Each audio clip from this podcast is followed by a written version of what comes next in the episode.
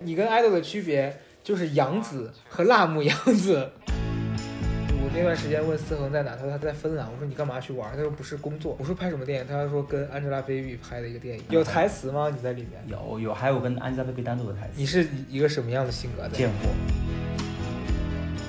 嗯，因为我担心我去冒险选择一个自己喜欢的事儿，然后会给我带来伤害，我就不做了。八块钱，我还要退。就今天录完这个节目就把它退了。真是有经济头脑呀！是，我现在很穷，以前我七十八块钱我就不会退了，现在要有没有这钱了嘛？啊！其实你不觉得我看起来是一个很冲动的人，但其实我是个很冷静的人，不管是在处理感情还是什么问题。对，我觉得有有时候你甚至冷静的有一些过了。就我是在那批改作业，然后我就想把腿伸直，我一伸直，我现什么软软的在我里面，我说什么东西啊？我看一个人在里边，吓死了。那是我第一天上班，我也没问工资。下班前我去问那个教务处，我说我说老师今天一天工资是多少钱？他说二十。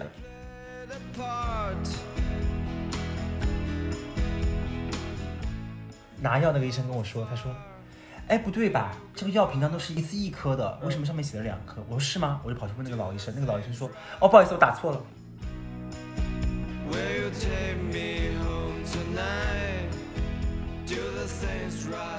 大家好，今天我在思恒的家里面。完了，节目完了是吗？对，谢谢大家收听今天的节目。因为我最近在那个看房子嘛，我前段时间第一次来他家的时候，嗯，你上一个家我没有去过，对，但是。我的印象中，你那个房子非常小，非常小，三十多平米，嗯，然后价格也很便宜，对。直到上一次，呃，来到你这个家，我发现哇，感觉你想开了。你这感觉想开了还是挣钱挣多了？因为我知道你这半年也没挣什么钱，不要说，所以我知道是你想开了，就想给自己换一个生活环境，是吧？对。然后我想说，之前那个太小了，太小的地方其实住了，让人的格局会变得很小。那你格局变小了吗？非常的小，但是当我搬过来之后，发现没有改变，跟房子无关，对，是自己的问题，对自己的问题，嗯，那你当时为啥会突然想要说搬到一个条件更好的房子里呢？第一个是因为那个房子到期了，嗯，然后我想说到期了，那我肯定就要换了，因为我不想在那住了，嗯，因为确实太小了，很颓废，每天在家里边，然后我就找房子就找到这儿了，嗯嗯。嗯，当时没有想租这么贵的，但是我发现北京房子都这么贵，就算放弃了，嗯，你这个价格可以说吧。可以啊，嗯，因为其实思恒住这个房子地段什么的也算还不错的，一个月大概是八千多吧，八千多，然后是个两居室。对，我这段时间也在找房子，然后在跟以前家里的朋友聊天的时候，他们都说啊，怎么那么贵啊？但我觉得在北京待久了，你看房子发现都是这个价格之后，你麻木了，对你内心对这个贵啊便宜的这个分辨好像没有那么明确了。我觉得就是便宜和贵的那个分辨是有的，只是说它这么贵你也觉得合理了。是的，我昨天在看房子嘛，嗯，然后看到一套房子真的巨好，已经好到当时我忽略了它的价格多少钱啊？后来我看了一眼那个房子的价格，啊，两万三千，两万三千五，那能不好吗？然后我就崩溃了，我说天呐，我还是住不起，因为太贵了。我觉得两万三千五真的很贵，所以我觉得，哎，真的在北京生存还是蛮难的哈。很难，嗯，但我觉得要这样说，就是在北京生存难不难这件事情是看你挣的多不多。哎，你现在来北京第几年？就第二年。第二年啊？你现在是第三年吧？我是一八年底来的。对对对，嗯，你现在会有想离开的感觉吗？啊，非常想，我来的第一天就想离开。那为什么还赖着不走呢？一直？因为走了不知道干嘛，因为回成都就没有办法做我现在要做的事情了。工作，嗯嗯嗯。成都不是应该有很多那种自媒体什么的，人家做的也蛮好的呀。对，但是当时没有想说要做自媒体，当时就想说去跑通告、录节目啊，成为明星啊，super star 啊。结果发现，结果发现不仅没有 super，连 star 都没有。那你现在有给自己一个什么预设，说是比如在北京待不舒服会离开这件事儿？有，成都房子装好了就回去。真的假的？假的。就是好难聊啊！你这个来宾不是因为我想说心里是有这样的嘛，想说反正在北京待着，我现在做的事情好像在成都也可以做，因为没有什么节目找我。对，因为现在节目也都是很大型的节目，就选秀偏多，那我也不可能去参加姐姐，也不可能去参加青春有你。哎，你青春有你不是听说你之前去面试过吗？创造营，创造营啊，你讲一讲呗。好，就是第五季完了之后呢，我不一直都有歌舞青春的梦想嘛，然后就想说我去试一下，正好有朋友也认识嘛，就说你要不就去上海，因为北京面试结束了，我就去了，去了之后。人家就跟我说你要纯素颜，他说我们不看脸，嗯就是要看你的整个人，就是状态怎么样什么的。我就真的没有化妆，这个区的所有人都化了妆，嗯我就很绝望。但是我确实再三确认过，人家说就是不看脸的一个节目。我想说，嗯，那这个节目还挺公平的。嗯但是我心里又想说，如果不看脸的话，为什么要面对面呢？你可以转过去啊。后来人家毕竟是一个选 idol 的，对，然后我就去了嘛。到了那个现场之后呢，我就高歌了一曲《逆光》。嗯，唱完之后他就让我跳舞，然后就没有下文了，真的是不看脸，头都没抬一下，然后我就出去了，都不知道我长什么样子。他可能没说完，他是不看你的脸，其他人的脸，其他人都非常要看的，是不是？嗯嗯就发现好像确实第一年纪大了，第二确实不符合 idol 的条件，嗯。因为我可能也走不了 idol 的路线，你应该是 diva 的路线，你应该走一个那种喜庆的 喜庆也太好笑了吧？就是喜对呀、你跟 idol 的区别就是杨紫和辣目杨子，就大家都是杨紫，但一个是走比较喜庆的，另外一个是比较 idol，你懂吗？是这种我，懂，谢谢你没有说别人不好的意思啊。你是在说我不好，你没有说别人不好。突然想起来，就咱们俩第一次见面的那个时候，那个时候你在干嘛？我跟大家讲一讲，见面是在奇葩说的那个后台，在《奇葩说》第五季开录之前的有一次培训，哦，对对对对，要让大家有一个熟悉的状态嘛，然后找了两个表演的老师，因为当时去的素人很多，不像对。最近两年去的都是网网红啊，红或者录过综艺的呀，或者辩手，就我们就没有什么表演经验。那年你跟席瑞还有豆豆都在那场培训里面，然后大家其实都是素人。对，嗯嗯，记得那个时候那场面试里面，我说哇，今年的人好素啊！就以前看奇葩说，感觉有好多人都是有来头，但那年觉得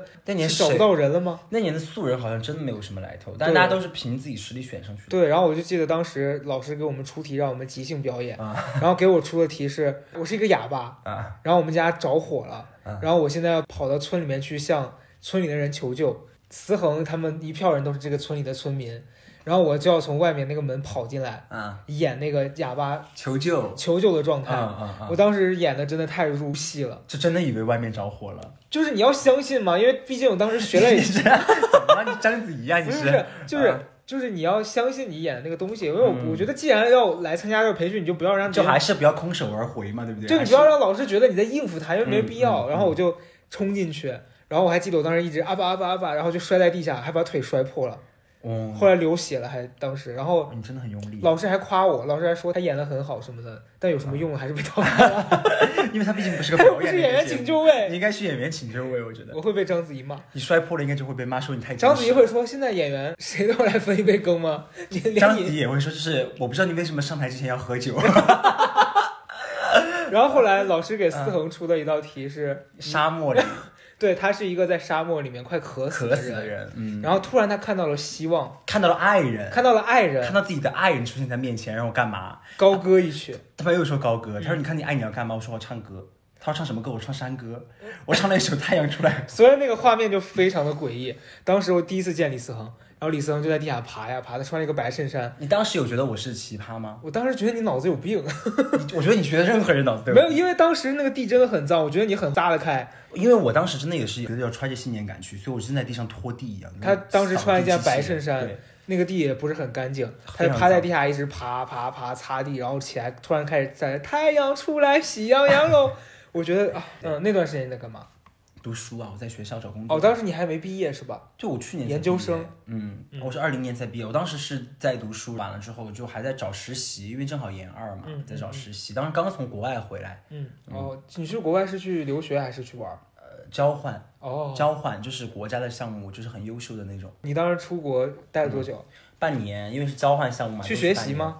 呃，对，是去学习。然后因为我们课程量也比较少，因为我们转不了学分，就是我们那边学的学分不能转回来，所以我就只选了一门课。然后结课时间也很早，所以我有大把的时间去玩，就是去嗯旅游增加自己的见识。因为我当时想的就是出去就是要增加见识嘛。嗯，那后来那些见识有帮到你什么？就是或者你有没有觉得有，我觉得那段时间很快乐，因为我倒不是说国外比国内好，那段时间我真正认知到我一定要待在国外，我再也不想出国了，因为欧洲太落后了，我只能这样说，也不是在贬低别人啊，因为真的太落后了，嗯也不能用支付宝那些，就完全不能。而且我跟你讲最好笑，你知道那巴塞罗那不是有一个那个教堂吗？那叫什么教堂？我突然一下忘了，就很著名的那个教堂。然后我去的时候，我就看到上面有吊车在那修。哦，然后我就想说，不是古代的教堂，为什么现在还在修？然后我就问了一个五年前就是在巴塞罗那待过同学，我说哦还在那修，他说五年前他就在那修了，修了五年原封不动。对，那个教堂好像修了很久，他们就是修的很慢，就欧洲人真的修的效率很低嘛。对，但我也不是夸奖九九六和零零七啊，但是这就看着很伤心，你知道吗？就想说这个怎么还不修好？因为我前一段时间我跟朋友聊天，他就说他前两年去法国旅游的经历，他就说外国人跟我们的生活的节奏好不一样啊。他们下班的时间都非常早，作为游客到那个地方你就没地儿可以去了，到时候很危险，治安又比较差，治安真的很差。对我倒是没遇到什么危险，因为我感觉我自己就是个危险，很危险，自己就是个危险，所以我我当时还好，因为我整个人出门气场就非常的强，就没有人敢靠近我。包括在法国巴黎嘛，因为巴黎和罗马是最危险的两个地方，不法分子多嘛。对。然后而且当时他们欧洲正在讨论要不要接纳难民，就满街都是那种横幅，说我们要接纳或者我们不接纳什么的，反正就是每天都搞这些。嗯嗯。酒吧也很无聊。我那朋友就说，她当时在法国，她跟她男朋友，他们两个五六点就不出门了啊。那他们也太无聊了。他们就害怕，就觉得很危险，就不敢出门。他们是有多胆小？我就觉得好好笑。我完全不害怕，我晚上两三点从酒吧喝完酒，我还能自己走回去，真的是一路。确实是有点危险。我胆子很大。你就是危险本人，你。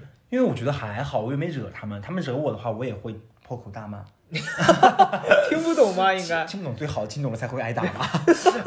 就我骂爽了就行。你心态真的非常那个，因为我骂人的时候表情很凶啊，他们就可能知道我就有不满啊。那你会用四川话骂还是用普通话？看逼的急不急是吧？逼的很急的话，应该是用四川话吧。嗯嗯嗯。哎，我突然想起来。去年的时候，你去哪里？芬兰，就拍了个电影，拍了个电影，对，一共五个镜头，就是待了一个月，不知道为什么。因为聊到这个去国外的经历，就我那段时间问思恒在哪，他说他在芬兰，我说你干嘛去玩？他说不是工作，对，我说因为正好是疫情，对，我说你有什么工作值得去芬兰的？天哪，瞧不起我？我们不是瞧不起，因为我觉得去芬兰真的太夸张。你说我们哪有工作让我们去芬兰？对，结果。他说拍电影，我说拍什么电影？他说跟 Angelababy 拍的一个电影。明天你是否依然爱我？哦哦哦，他明显不会。是 Baby 和李红旗。哦，对。然后前段时间上映了，那个我一个朋友还约我说要不要一起去看你这个电影。我说李思恒真的不值得我花几十块钱。我都没有去看过，但我爸妈去看了，看了之后就跟我说，说他有什么好看的？我说我没几个镜头。他说比那个守门的多。我说那你 是也太侮辱人了吧？守门，我毕竟是去了芬兰。有台词吗？你在里面？有有，还有跟 Angelababy 单独的台词。你是一个什么样的？性格贱货，因为导演就进去就跟我说：“你本色出演就好了。”我说：“你看的真准，让我本色出演。”你到现在都还没看过这个电影啊？没有，我想说等他那个免费上了那个，哎，我也是这么想的，我再去看一下。而且我只会挑我的片段看。我没想到连你都本人也是这样想，我以为总会花钱去电影院看一眼，你都不看。因为我本来就不爱去电影院看电影，嗯，这个也是很关键的原因。起码你在上面露脸，要是我，我甚至会包场吗？那倒不至于。假如说只有五个镜头，我包场显得我太蠢了。但我会邀请大家跟我一起去看。那次去芬兰真的是，我本来以为是，当然整个过程极其无聊，因为我们每天都没有戏，我就每天当厨娘。在给他们做饭，每天没有，因为我自己是吃不惯西餐的，所以我就自己会去做饭，每天在家做做做。然后完了之后呢，但是很幸运的一件事是我们看到了芬兰可能有史以来哦，就不是有不是有史吧，就近近几十年来最大的一次极光爆发。哇，非常幸运，因为我之前在国外也看过极光，就非常好想看。那天我也是惊呆了，因为我之前去看极光的时候非常小，就就跟那个小到跟没有一样，是吧？因为它那个用肉眼看就是云，你看不出它是绿色的，你得拿相机拍出来，然后发现有一点点绿。对，然后那是第一次，后后来我就跟他们说，我说没有什么好期待的，结果就那天晚上，嗯。而且我整个人是出去追极光，然后本来追着追着就你拍照了吗？后来我拍录了视频啊。哦，我都没看得到。然后我没发，因为我不想发给你们看。等一下，看了极光就会幸运。我想，哎，你也不想分享这份幸运给你。但是你看了，你也没幸运到哪去啊？我非常幸运。我跟你讲，因为我们刚出去的时候就是国内疫情爆发，我们出去了。因为当时正好定了，没有不知道有疫情，然后但是我们就定了那个时间出去。结果回来的时候，国外疫情又爆发了，国内国内收住了，所以我们还是那个挺什么的。当然也是隔离的了。怎么这么注意言论啊？因为怕待会被抓。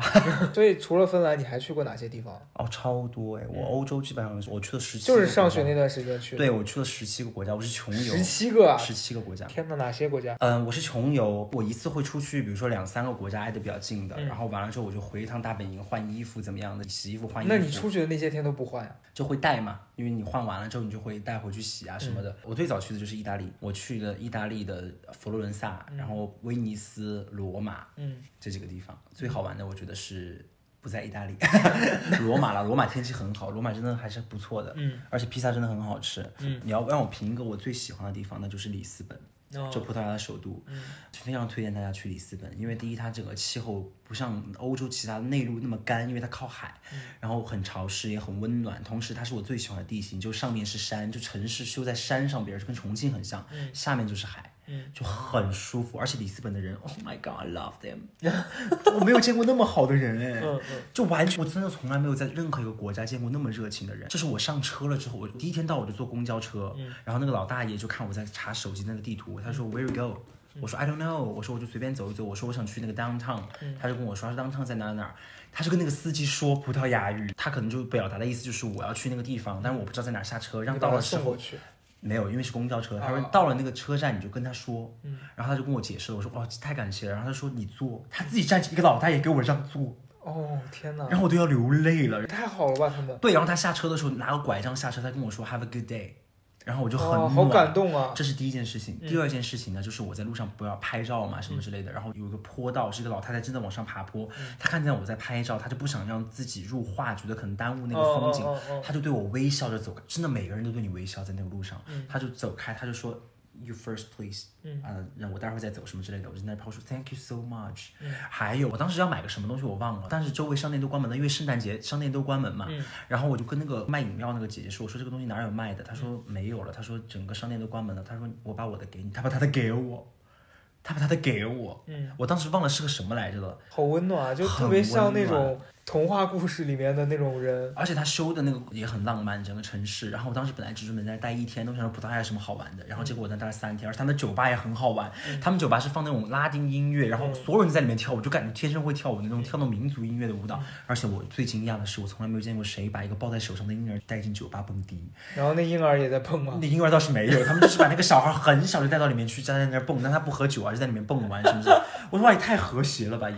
天呐然后！第二推荐的是布拉格，布拉格，Oh my God，布拉格有整个欧洲最大的一个夜店，一共五层楼，每层都有不同的主题。我的蹦四个小时，那天正好万圣节，我太好玩。天哪！你体力得非常好吧？对呀、而布拉格的酒吧好多好多酒吧，布拉格真的很好玩。是不是会觉得有了对比之后，觉得那边跟我们好不一样？我们这边会让你觉得有点食之无味。不会啊，中国的酒吧也很好玩，但是不同的。比如说在中国，我们大家肯定是一群人出去共同买酒嘛，大家坐一桌嘛。嗯嗯但国外就是各买各的，就每个人买自己的。对，每个人买自己的，而且他们就买啤酒或者买鸡尾酒，就买完了之后我们坐在一起聊。但我们比如说就是买啤酒什么一打我们就 A A 嘛，或者说是买什么或者大家请客什么的，国外不会。嗯他们酒吧就是这样的，现在国内也有很多这样的酒吧，自己去买个酒回来喝啊这样子。而且他们的夜店也是。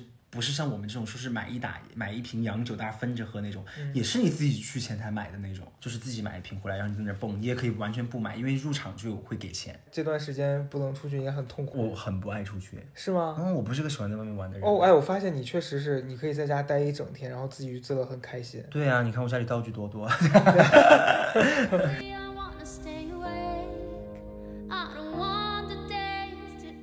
哎，你来北京这一年多，你觉得你有交到特别好的朋友吗？当然有啊，比如，大王啊、赵一楠啊，其实你们都是啊，嗯嗯对吧？嗯就是我是一个很容易交朋友的人，嗯但是我又是一个其实心隔的比较远，我觉得你应该会有感触，嗯，就是我是一个不容易把自己的心打开的人，除非我极其信任这个人，对，然后我感受到这个人对我的在乎，我才会说是把自己的心打开。嗯嗯而且我不是因为受到伤害，我从小就这样，就是我朋友很多，而且我其实有玩的很多，比如十几年、二十年的朋友都很多。嗯我是一旦跟这个人关系固定下来之后，我信任你之后，我就绝对不会说闹哎，但是我我说一点我的感受哈，我觉得，比如说咱们俩的关系，其实我们俩当时录节目的时候也没有很熟，完全不熟啊。对，然后录完之后，因为大家在一起玩嘛，慢慢的熟悉了，对。就是我们每次见面都能聊起来，然后我们也也有一些共同的话题，是。但是我们也不会刻意的想说非要跟对方分享一些负面的东西啊，或者而且我觉得很让人舒服的一件事情是我们没有嗯特别、特别特别强烈的说，我一定要跟你成为朋友或怎么样的，嗯嗯嗯就是我们在一起的目标就是大家待着舒服就好。对。就你爱说什么说什么，我听着；我爱说什么说什么，我跟你讨论着。就是我觉得，假如我今天真的遇到什么问题，我也会想说，我可以跟你分享下聊一聊，或者怎么样。但是我不会刻意到非得就是给到那个压力，觉得说啊，李思恒作为一个朋友，他必须得帮我分解这个，因为我觉得我不是这样的人，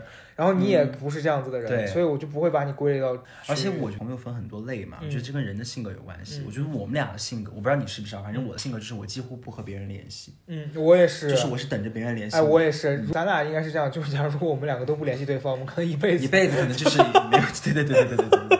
你没有发现我们没有单独约过吗？没有啊，我们俩从我从来不主动约人，对你也不主动约人，我偶尔会，因为大王有一次说，而且别人约我我还会拒绝，所以就是很难，你知道吧？呃我有时候会拒绝，但是嗯比如说像你们，就比如赵一楠啊，嗯或者是大王，或者你们消耗这种关系的话，我就不会拒绝。嗯，我不太喜欢自己约别人出去玩，因为我觉得我自己能在家里待得很好。然后我觉得别人约你呢，是要不就是他想你了，要不就是他真的就是很无聊了，他需要你，因为他不可能平白无故叫一个跟他不熟的人出来陪他，你懂这意思吗？对，所以我也不太喜欢拒绝别人。而且我约人的原则是，可能是我今天有一个话题，我非得讨论，或者我一个气头，我对宣泄出去。我们第一次就是嘛，嗯在那个小酒馆，我们在聊一些，你忘了第一次我们吃完面去聊我们讨厌的那个人哦啊我记得了这不是一定要说的那个事情对，对对对对哎，我发现没有那么熟的朋友在一块聊一个人的坏话，很快就会变熟。呃，你是这个意思啊？是啊，我跟你说很尴尬。你不觉得吗？当时也是因为这个共同的认识的这个人，然后让我们觉得他有很多问题，我们达成了共识，发现哎，大家好像看问题的角度是一样的。对，我是觉得交朋友的第一个原则就是待人要真诚。嗯嗯嗯，就如果我发现你对我是不真诚的话，我就迅速的就是是冷落下来。嗯嗯因为我觉得没有必要，你知道吗？而且尤其是当你年龄越来越大之后，你会发现其实社交成本是非常大的。就是如果你跟谁对都怎么样怎么样的话，我觉得跟你在一块儿最大的感受是完全没有压力，非常放松。这件事是我觉得很开心。很开心的地方。因为我很难给到人压力。对，因为我现在这个阶段是，如果我跟一个人在一起，他会让我感受到不舒服，我就会尽量避免跟这个人接触。当然，朋友待在一起不就是为了舒服吗？谁要出去对，而且？就是你说在外面漂泊，大家都忙忙的，就干嘛非得跟有压力的人在一起啊？而且像我们，我觉得我们俩都不属于那种特别缺朋友的人，就是是不一定非得要跟你要怎么怎么样，是的是的我们不缺的呀，对不对？哎，但有时候我会觉得自己有的事情我没人可以分享，因为你知道说一些秘密吗？还是不是秘密，是有一些你知道，当你遇到一些问题，你跟别人去抒发的时候，别人会跟你说，哎，这有什么呀？你放轻松点，你现在已经很好了。没有用？对，我就觉得我跟他讲完之后，好像这个东西没有发泄出去，然后他给我的回馈让我觉得我还必须得表现出一副我应该接受这个事儿，我就会觉得，哎呀，你没有发现我其实从来不跟别人分享我自己的事情吗？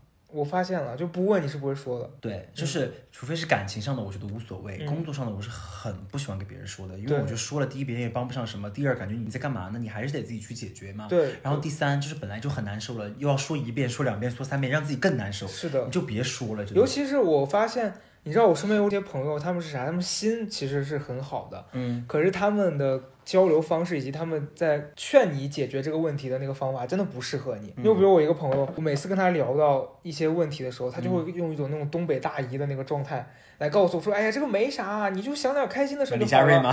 不是，不是李佳瑞，因为我知道他是好的，可是他这个行为有时候真的会踩到我的那个雷区，雷区，嗯，然后我就会冲他发脾气。但因为他也是足够包容，他不会因为我发脾气而真的生气，生气。嗯，然后你比如说今天早上我俩在聊，聊到我就说租房子这个事儿，我说我好烦，就那个两万多那个房子，因为这个事儿我会有点丧。我说天哪，就是我我的欲望那么膨胀到我想住一个这么好的房子，可是我啊，你会因为这种事情丧吗？我说我的实力又达不到，然后我就会有点慌，我到底怎么办？我现在又找不到一个很好的房子，嗯，对，然后我就很烦。然后他突然就跟我讲说，买房子干嘛呀？你干嘛住这么贵的房子呀？没有必要呀。你把这个钱拿去买个车多好呀，你还可以接我。他就是开玩笑，嗯，但是当下我很容易认真。我说，哦第一，我没有车；第二，有了车在北京摇牌子也很难；嗯，第三，养车很贵。嗯他突然就开始针对养车贵不贵这件事开始说，是有啥贵啊，又不贵，怎么巴拉巴拉。我就想说你在干什么？我跟你聊是另外一件事，你非得拿这件事过来跟我抬杠。哦，你你那个时候会恼火，然后我当下我就跟他说，我说开车干嘛？带你去阴间吗？在，我觉得是你们俩没有聊到一个频率上，是的，就是你聊回刚才我们的点，就是说你会觉得有些问题你跟别人分享，别人解决不了，你会更恼火，然后你就不想说了。所以你你没有发现我租这个房子没有跟任何人说吗？我就自己去对，你是租了我才知道的。因为我是非常喜欢自己独立行事的一个人，嗯我是说什么东西我都是喜欢自己干，我不喜欢麻烦别人。我觉得你没用，你知道吗？是是是，就有的事你当然没有法自己办，你可以去说一下，但是像这种事情，因为最后还是得你做决定，对。因为你明明知道你也不可能听别人的，就给你推荐一下，你还浪费别人时间，我觉得。前段时间在想，我说我是不是应该逼自己一把？我觉得我好长时间生活在一种状态里面是，我觉得差不多就得了。很多事情，比如说我租房子，嗯我会租一个经济允许的，允许，然后我又嗯觉得这个不会给我造成很大压力。就是我觉得我现在，这样 OK 啊。我觉得我的存款或者是什么能支撑我，就是比如说我需要用钱的地方，这个房子我也能负担得起。嗯我就必须得委屈自己住在一个一般就是没有我那么喜欢的房子里。然后工作也是，嗯因为我担心我去冒险选择一个自己喜欢的事儿，然后会给我带来伤害，我就不做了。所以这个事儿会有一段时间让我很困扰。就是你是一个没有十足把握，然后就不会去做的事，但你又想要突破。是，我觉得你说那个物质上那个东西啊，就是说租房子这个事情，可能是我对租啊衣食住行我没有那么大的。需求你知道我们最早认识我们就聊这个问题吗？就是我没有那么大的欲望对这些东西，然后也不会说我一定要住多好怎么样的。但是这次找房子，我真的就是想想找一个自己喜欢的了，因为真的你就是觉得好像都这么大岁数了，你就还是对自己好一点吧。结果搬过来之后也没有好多，而且隔音太差了，主要是 每天被人敲墙。对，我们上次来他家聊天，跟赵英男在他们家半夜可能十一点、十二点左右聊天，因为声音过大，隔壁完全捶墙。关键他捶墙就算了，第二天早上我还要被另外一个隔壁吵醒，真的哦我真是很烦。Lately, I wanna stay awake. I don't want the days to end. 嗯哎，我有一个问题，我很好奇啊，可能我比你时间稍微长一点点，就你这个工作职业的转变，你从一个大学生，嗯，变成了所谓的公众人物吧，不管是 KOL 也好，或者是网红也罢，嗯，你觉得这个身份有给你带来什么感受吗？没有，一点都没有。肯定有啦。我不能说给我带来什么感受，因为我没有感受到变化。嗯那个变化是说，如果我是一个本来就在做一个正常职业的九九六的人，嗯然后和你突然成为你要做这样的很自由职业的这样的一个人的变化，而我本来就是个学生，我本来就不知道我未来要干嘛，嗯，所以你要问我有什么变化，其实我还好，因为我本来也不知道我上班应该是什么样子的。那在你当时可能上了节目之后，算是一夜成名吧？算不算？也算吧。我觉得不算就，我觉得突然一下有很多人认识你，算一夜成名吧？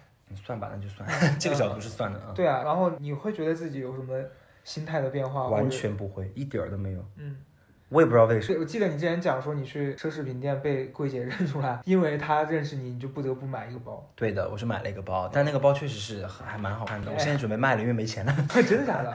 你倒还好，但是就是说，如果逼不得已，我就会把那包卖。了你会觉得因为这个工作的变化，让你的什么消费观会改变吗？其实价价值观也会有变化。嗯嗯，其实这都会有给你带来改变，就是不管你做什么事情都会给你带来改变，嗯就很简单。你在任何一个行业，你要想成功，你要上走一步，你就不得不去逼自己一把，而那个逼其实会导致你身心各个方面都会改变的。是的，我最大的改变就是，哎，我也不知道我的改变在哪，嗯就我觉得我变了，但是我说不出来我变在哪儿，嗯。就是很妙的一件事情。那我说一点非常朴实的一个点，就是嗯你那时候看起来非常的朴实、朴素，朴素、朴素，嗯但你现在看起来像一个，妖孽。对，其实我当时也很妖孽了。只是你当时就是因为我当时生气很重，我当时在公司在实习嘛人家不让留长发。我读大学的时候，那个时候就已经全头都是什么绿头发，那时候全国没有几个人染的，我就开始染绿的、嗯紫的、红的，啥颜色都染你。是那个气球那首歌吗？黑的、黄的、对白的。对对对对，一周换一个。我那个时候就开始染了，我回去我爸就跟我说说你怎么回来只孔雀嘛？家里是 山鸡。嗯就是这个没有什么变化，只是因为你本来上班也会挣钱，所以只能说你有一些经济去做这些事情。嗯然后以前当学生的时候可能就没钱嘛，染可能就是染差的呀，穿的也穿的很差，但是现在穿的很便宜。我现在这个衣服七十八块钱我还要退，就今天录完这个节目就把它退了。真是有经济头脑。呀，是，我现在很穷，以前我七十八块钱我就不会退了，现在，呀，你有没有这钱了嘛？啊，我我要落泪了。真的落泪了。我跟你说，像你们就是比如说有稳定收入这种啊，其实我觉得你还是会有一定的欲望，嗯就因为你每个月差不多你能算到自己能挣多少钱，但我是毫无这个保障的。嗯嗯嗯。那你没有因为这个事儿想过说去干一个别的工作吗？有啊，有想啊，就是想说再过一两年吧，因为其实很多人在这个行业也是混了很多年才出来的嘛。嗯因为我本来也不是一个急功近利的人，不是说我今天做了，明天就要怎么样怎么样的，嗯所以我觉得就再等等吧，反正如果不行的话，我就回成都。你会有那种心态上的那个焦灼，就是说我这个事儿万一做不成了，我会觉得我我很难，我有时候会，但是很难会持续性的焦灼。嗯就主给我持续性焦灼的只会有《奇葩说》这个节目，嗯所以一旦没有它的，我没有那么焦灼。你会在心里面跟自己的以前同学啊或者同龄人做对比吗？不会，完全不会啊。完全不会，那你包括同时上节目的那些不会朋，友，你也不会觉得说他们好会给你压力？不会，嗯，哎，其实我也不会。我完全不会。嗯嗯。就我的同学，而且我发现我这两年嗯心态真的越发健康。你比如说我看节目，嗯，我知道了跟我关系好的朋友表现的特别好，我会真实的发自内心的为他开心。嗯，以前不会，就是以前会，假如你有一个讨厌的人表现特别好，也不会生气，但你会觉得说这个人应该是运气好吧？就会觉得他好像不值得那么就他凭什么？但现在我觉得我平静一点之后的心态是觉得，呃人家好可能也是人家的努力在，反正我不喜欢那有人喜欢他，就是人家就值得存在嘛。嗯，这我觉得是一个比较健康的心态吧，是不是我？觉得是变健康了，嗯，就是能够为人喝彩了，不管是谁，对，嗯，尤其是我觉得如果是我们的朋友，比如说像冉高明，或者是小童这些人，他们如果在节目里面很炸，大家很喜欢他，你会觉得蛮好的。就是对，大家曾经同样为了这个事儿去做努力，但现在人家在这件事上也做出了一些成绩，你会觉得嗯挺好的。我我其实不会有感觉，嗯，你一点感觉都没有啊？没有太多感觉。嗯，就是有时候会，我我只会为他们的观点落泪或者喝彩，哦就是不会觉得说，就我没有太多的感觉。嗯我是不是很冷漠啊？我觉得你不是冷漠吧？我觉得你是比较冷静客观，我是很冷静的。客观就你会因为他们的内容去做一些反应其实。你不觉得我看起来是一个很冲动的人，但其实上我是个很冷静的人，的不管是在处理感情还是什么问题，对，我觉得有有时候你甚至冷静的有一些过了。我真的很冷静，而且我又不爱听八卦，我特别讨厌听八卦。是的，而且我我觉得我这几年可能是因为逐渐的变得没有以前刚进职场的那么三八那个劲儿了。我跟有的朋友在一起，他一来问说：“哎，这有什么八卦吗？”我就会觉得很烦。对我也我觉得跟你有什么关系啊？我从来不问，我觉得就王菲那一套，跟你有什么关系？对呀、那英，那英，嗯，对，我就说，因为第一，我觉得听到别人的事情，其实你装的越多，你自己给你自己的空间就越少。对，而且压力会很大。对，因为你就怕人家说出去之后，人家就觉得是你说的或怎么样的，我就特别讨厌。我也不喜欢去那种特别八卦聚集的地方。Lately,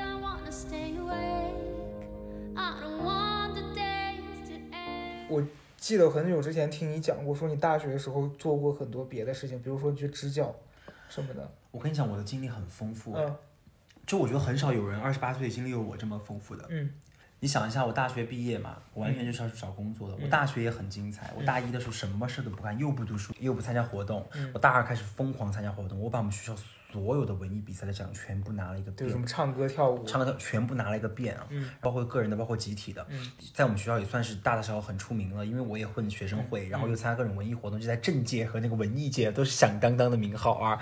除了在学术界不行之外，我大学毕业又去支教，我没有想过读研究生，然后支完教回来读了研究生。你想，我刚刚去支教，而且不是说是两三个月啊，一周两周那种，我是真实的在学校机关里面待了一年，而且我是唯一一个又教书又做班的老师，嗯就我还要班主任是吧？不是我在给那个主任当秘书。哦，就是比如说领导要来视察了，我就给他们拍照，给他们倒茶。嗯每天就在二十多个群里面收信息，就比如说什么教育局要传什么信息了，要发什么文件了，我就打出来送到他们面前，他盖个章就叫个校长，怎么怎么样，每天做这种事情，所以很枯燥。嗯当了一年，然后完了之后回来读研究生，读了之后第二年我就出国了。嗯嗯嗯出国，然后回来之后就奇葩说了。嗯，你说丰不丰富？我觉得你把时间排得非常满。我没有，都不是我排的，嗯都是意外，因为我当时没有想要出国，但是我那老师就跟我说，因为我当时你想一下，我本科成绩那么差，嗯，结果我到了研究生的时候，我是我们全专业第一，因为我去支完教之后呢，我就觉得当老师好辛苦，我读嗯。读书一定要认真读，然后我就真的是全专业第一，而且我从来没学过数学，大学的时候，最后那个计量本来是以前没学过数学，结果回来读研究生之后呢，计量考了九十多分，哇哦，就是你知道努力就是会有结，我从小就相信这句话，因为在我身上太应验了。就是努力就会成功。努力就会有成绩，不一定会成功，嗯。因为在我身上完全应验。就我一玩，我成绩就下滑；我一努力，我成绩就上升。嗯，那你当时支教，你跟学生会教书啊，我就带一个班的英语嘛，然几后几年级啊？初一，然后前两天那个学生还给我发信息呢，他现在应该，高三马上高考了。哎呦天哪，你也是一个看着人家人长大的。民教师，他们跟我都还是有联系，两三个学生吧。嗯正好那段时间又是他们在叛逆期，你知道，十二三岁那种小孩儿，然后真的是哎，我觉得你性格还蛮适合当老师。非常适合我，给他们打成一片小孩儿肯定很喜欢你。啊，太爱我了，躲在我那个办公桌下不愿意去上课。那个办公室镂空的，他就藏在那个里边儿，跟个狗一样，就是蹲在里边儿。就我就在那批改作业，然后我就想把腿伸直，我一伸直，我现在什么软软的在我里面，我说什么东西啊？我一看一个人在里边，吓死了。吓死了我说你干嘛？他说我不想去上课。我说你赶紧给我上去上课。我说那个老师觉得我在包庇你，不让你去上课一样，就把那种。天哪！就那段时间也是很好的一个经历。因为我上大学的时候，我就去一个那种培训机构，短暂的当过嗯，一天的老师。也太短了。是问题是这样子的，是因为我当时很想去那个地方教课，但是我确实没什么能教的。嗯，嗯，然后他们就说我们这儿缺一个班主任，你知道那种培训机构，他们有专门的老师在教课。我知道，然后你就去点到，对，点到，然后跟那些学生，跟家长说到家了没？对，那然后他如果来逃课，你打电话告黑状。对对对对对对对。然后当时先把我分到了一个高中的班，你知道高中生都很装逼的，在那就是摆出一副老子最帅，老子最屌那种。嗯。嗯哦，我当时在那个班里面，我觉得你们这帮小屁孩都给我去死吧，就是拽个屁啊你们！嗯嗯，然后就体验很差，我就很不喜欢那个地方。嗯然后后来突然下午，那老师说你带初中班吧，说因为初中班的那个老师好像辞职还是怎么地，然然后说你来初中班就顶他的位置吧。我突然就变成了，你知道本来你去高中班是你替别人顶一下的，结果你到这儿完全变成了的你的天下。对，然后我当时那天就心情很不一样，我觉得哎我要负责了。然后当时我记得很清楚，班里小孩年龄突然就变得很小，然后十几岁、十二三岁，那个班里的小孩给我的感觉是他们对我很热情，就不会像高中生很冷漠，然后会觉得自己很了不起的那种姿态。然后当时我还记得班里面有那种小女孩，就跟我说：“老师，你在听谁的歌呀？”然后那个时候就来跟你聊天，我点完到，他们上课的老师迟到了，嗯迟到十几分钟，我就在跟他们聊天，我就闲聊。我当时应该比现在内向很多你应多，该对小孩没有什么耐心，我觉得。我还可以，真的吗我还可以。嗯然后那个小孩就说：“老师，你在听谁的歌？”我记得我那时候说谁呀、你想我 没，我大学关你什的么事儿？没有没有，我大学的时候，然后我当时应该讲说什么田馥甄一类的吧，嗯，我就看那个小孩脸上露出疑惑的表情谁。是田馥甄？然后那个年代小孩可能他们听的跟我零零们？零零后跟我们听的完全不是一波的。对对，然后我就从他脸上看到了他不认可的表情，就是说是谁呀？谁呀、啊谁？你们在听谁呀、就那种。但是他也很有礼貌，他不像高中生那种就直接不理你或者怎么样，啊，他就带着疑问就安静。然后还有一个小胖子，就一直上台过来说老师什么我很喜欢你什么，就一直跟你示好。当时心还是挺暖的那天。后来老师来了，然后我就我就默默的坐在后排去嗯干别的事儿。嗯那是我第一天上班，我也没问工资。下班前我去问那个教务处，我说我说老师今天一天工资是多少钱？他说二十，对，二十是吧？二十。对，我知道。我就崩塌了。然后第二天我就没去。我说天呐，我每天来回坐车吃个饭就没钱了，我还倒贴钱，我干嘛来这儿上班啊？我跟你讲，我去当老师的时候，你说，我觉得最让我恼火的不是学生，而是他们的老师。嗯因为我接触的是最底层的，真的是城乡结合部最底层的老师，嗯，他们就是完全一个甩手的一个态度。他们就是你不学就无所谓，无所。谓，因为这当然有一些也会管嘛，因为他们也分那个尖子班和平行班。对对对，然后我教的是最差的一个班，但你知道我这个人就是真的做什么事情就超认真，而且你很有感染力。我太认真负责了，但是有一件事情我其我因为我跟你讲为什么？因为每天晚上他们不是有晚自习嘛，嗯其实我到六点钟我就可以下班了，但是呢，我都要等他们晚自习下完之后，我就跟班上几个关系最好的学生就送他们回家，嗯然后到周五我还请他们去吃东西，就是考的好的、真实的，我的那个工资都不够用的，嗯因为本来是支教又就很少的那种补贴嘛。然后最好笑的是他们那的老师才最好笑，太奇葩了，真的、嗯巨奇葩，就是占我的时间。然后那个老师就是是一个做微商的。嗯，梅林凯，你知道吗？哦，梅林凯风评受损，她每天就穿，她特别夸张，一个四五十岁的老这个老女人，嗯穿特别夸张，每天粉红色，然后这就别一个胸牌，上面写着梅林凯，嗯，就每天在当那个销售代表，在他在学学生班里面弄这干嘛？不知道是撇拉下线他很疯，因为我教英语，他教语文，他每天都占我的课，嗯就因为老师语文课在英语课前面，他就不让人家下课，就到打上课铃的学生才去上厕所，什么的。就。有一天我就毛了，他跑去跟他们班同学说什么？他说：“你们学什么英语啊？你们是中国人，就该学好语文。啊对，然后这件事情我就没跟他计较。最好笑的是什么？他在他们班学生初一，他讲他的婚史，就是说结过几次婚？我跟你们说，我跟我前老公离婚了，你们知道为什么吗？他对我太差，但是我现在老公对我非常好。他有一次还在他们班上跳广场舞，就放音乐在那儿跳舞，嗯他们班同学都疯了，你知道吗？嗯然后就跑来跟我告状，很很爱跟我告状，说不要给我传递一些负面信息，我又不爱去跟人家撕，然后怎么样怎么样的。然后他们的医院也很好笑，因为真的是那种，我有一次去看病哦，然后他就说我得了前列腺炎，神经病啊！他怎么知道你得了前列腺炎？诊所，因为我跟他描述症状，嗯其实我就是拉肚子，嗯他就说你前列腺炎，我说怎么办？然后那就吃药呗。拉肚子跟前列腺炎听起来差了非常多。他就说你吃药，他就给我嗯开了一些药，我就回去吃了一周不见好转，我就跑他们的中医院去看病。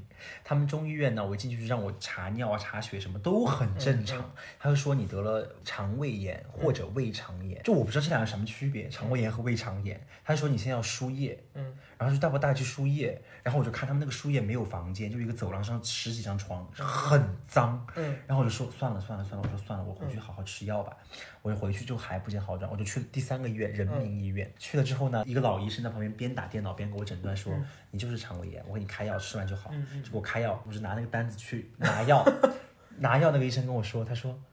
哎，不对吧？这个药平常都是一次一颗的，为什么上面写了两颗？我说是吗？我就跑去问那个老医生，那个老医生说，哦，不好意思，我打错了。天哪，他们会把人治死吧？然后我整个人就崩溃，让我还是没有吃好，直到我最后就是因为那是尾声了，就制造的。然后后来我回家之后吃饭很正常规律之后就好了，因为那段时间我吃饭很不规律，因为我中午的时候有时候学生会来找我问题或者跟我聊天什么的，其实我真的很喜欢小孩。然后我就跟他们聊天，虽然我很讨厌他们，但是我很喜欢他们，你能懂感觉吗？对，讨厌是因为他们恨铁不成钢对对，因为你知道为什么我有多负责？没有哪个老师能像我这样做。我把他们一单元到十二单元，你知道那个人教版的英语，每一个单元的必考的考点，包括它的考点有什么，英语的那个单词的词组有什么，句子句型是什么，语法是什么，全部总结出来。我是手写的，完了之后我拿出去复印，五十个人一人一份，我就跟他们说，因为马上期末了，我说你们书可以丢，这个不能丢，你们背完这个分数一定能考好的。嗯，第二天去，就一个学生就没了，啥也没有。我说东西呢？丢了。我说不是让你别丢吗？他说跟英语书一起丢了，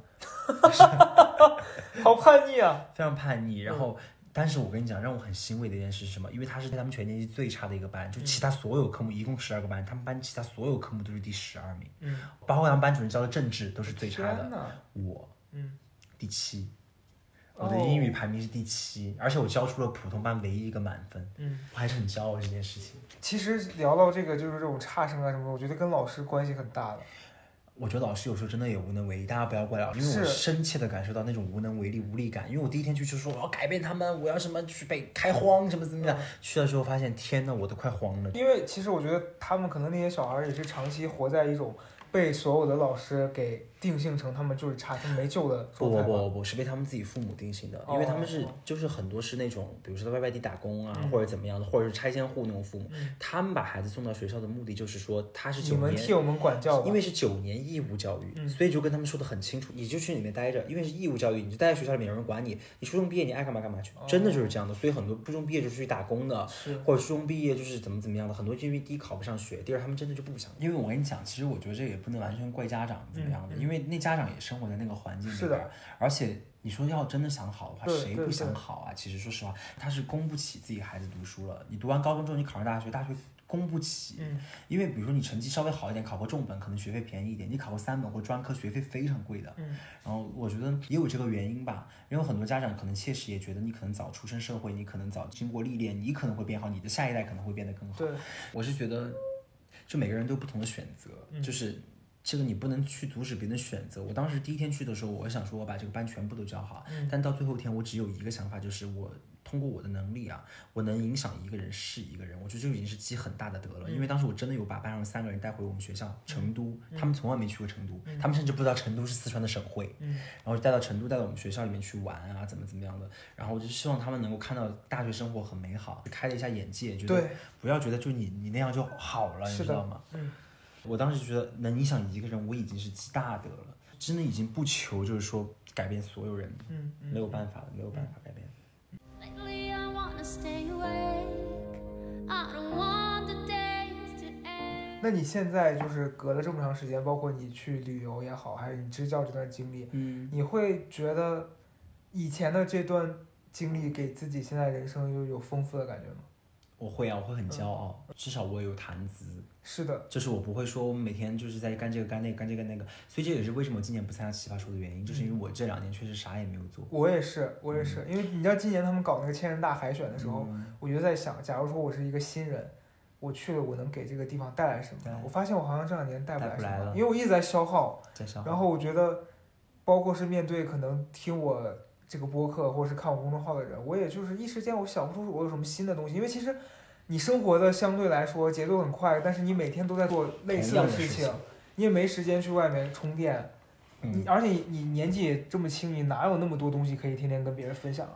而且我觉得上节目吧，尤其奇葩说，我觉得你的嗯生活经历是非常重要的。你看，对能能够说的很好的，都是生活经历很好的，对然后要不就是你理论基础非常强大。是的。我没办法给这个节目带来什么，我也没办法给我自己带来什么，所以嗯你还不如就不要去。哎，但我觉得你厉害的一点是，你自己内心如果认定了这件事儿是这样，别人说不动你。说不动我。我是会被别人的声音影响，可能最后我还是会决定我按照自己的方式来，嗯，但别人在说，我会因为这个事儿心烦。我为什么会有那个焦虑的或者是烦躁的感觉哈？是因为我觉得我也很想展现好的东西给喜欢我的人，但是我觉得我现阶段确实我可能能力不够，而且把控不了。因为我在这两年，我跟你说，有时候为什么会失落哈，是我觉得我抓不住很多东西。你比如说，曾经在节目最火的时候，然后你在公众号看的人最多的时候，大家都会过来跟你表示很多喜欢，或者说你的东西曾经给过我很多鼓励。嗯，我也很想让你们持续的对我保持期待，或者是你们觉得我给到你们鼓励，我觉得那样的感受当然是很好的。可是我也是个普通人，我就是没办法一直传输这些能量给你，我也有需需要别人鼓励我的时候，我也有需要充电的时候。嗯因为我觉得，也许当年上那个节目的那一瞬间，是我累积了十几年，甚至是我这前半生的生活带给我的积累，嗯，让我展现了那几分钟给你们。然后我不可能一直在你们面前发光发热，就我觉得接受自己的平凡这件事儿，可能是我们每一个人都要去面对，尤其是我们现在做这个行业。我太接受我自己的平，我现在也在尝试着，就是说服我自己这件事儿。你知道，因为甚至前年的时候，我跟冉高明一起去韩国玩嘛，然后那时候他刚上完节目，就是有一些粉呃丝粉丝，然后当时我们在街上，很多人就认识他，很多人会说就是哎，我想跟你合影，然后就不会完全把我晾在旁边你那个时候你会觉得你也曾经是从那个地方过来的，然后今天大家好像没有忽略你了，你会有一个落差感。但我现在完全不会，我现在非常享受这种感觉，就别人不认识我，我会觉得 OK 的，觉得懂嗯嗯。但我觉得我今天一直都很好哎，嗯嗯就我一直都觉得自己就是个平凡的人，嗯而且我一直都觉得老天爷会给我指一条路，嗯嗯嗯，所以我本身给自己压力也很小。反正四川人嘛，就跟我真的给我自己压力很小，我嗯不是个压力特别大的人，除非奇葩说，嗯除非我参加了这个奇葩说，是但我又很矛盾，就我一旦参加节目或者比赛，我也给自己心理压力很大，我就是希望自己表现对我发现你是这样，你每次给自己压力大到你甚至有点 hold 不住那个那个个那个压力，但是你会因为这个压力表现的还不错，可是你事后你还是会对这个事儿有很重的阴影。其实，所以其实我觉得你今天没去，可能也许从流量曝光的角度上来说，你失去了一些机会。哎没有，其实我做那节目看的人也蛮多的，蛮多的。等一下我也要来了。你没发你没发现奇葩说的人都在看？是的，是的，今年的目标嘛，嗯今年的目标就是让自己忙起来吧。前两年太闲了，嗯然后希望能把自己的想法都实现，不要再懒了，不要再拖延了。毕竟已经过完二十八岁的生日了。其实我觉得生日是个很好的节点，就你也不知道，但你莫名其妙就会懂一些事情，或者去做一些事情。那最后你总结一下我们两个今天的聊天吧。我们今天聊天就是闲扯淡，就朋友一样的聊天。嗯我觉得是让大家听着舒服就好，也没有想说给大家什么启发。对，我觉得，因为你也上奇瑞的电台，但是当时录奇瑞的电台的时候，我会有点焦虑，说人家的电台都在那边上干货、讲价值，为什么我？后来想算了，可能大家听我也是希望我有一些陪伴感，我就不想要硬扯一些那种我不擅长的东西了。其实我觉得播客是这样子的，就是有些人会听着你的说话入眠，嗯所以你整个说话的状态，就你要看你什么时候听什么样的播客。有些人嗯可能就是无聊，在地铁上通勤的时候，你就喜欢听一些好笑的段子。对，但如果你入眠的话，你就想听一些声音很温柔、很轻巧的一些朋友间的聊天，我们还算比较贴近这个选项的。对吧？我们其实是晚上你入眠的时候，如果你觉得，哎，我好像需要一些声音的辅佐才能睡觉的话，那你就来听听高嘉诚的电台。呃，我跟大家分享一个经验是，不要在睡前听鬼故事，因为我最近 听了那些电台之后，我睡得真的很差，因为真的会想，害怕，真的会很害害怕。。对，嗯，然后也希望我们的这个播客能在长虹长虹也也不会没必要 这 就希望能够陪伴大家吧。嗯，希望就是能不能说给大家力量，只能说给大家陪伴，对不对？嗯嗯嗯，好因为如果快乐很难，只能祝你平安，就是 好的，那今天最后我们就一起祝大家平平安，祝你平安，用王菲祝大家平安祝你平安，关我关我什么事儿啊？您谁呀、你？安。好了，拜拜。拜拜。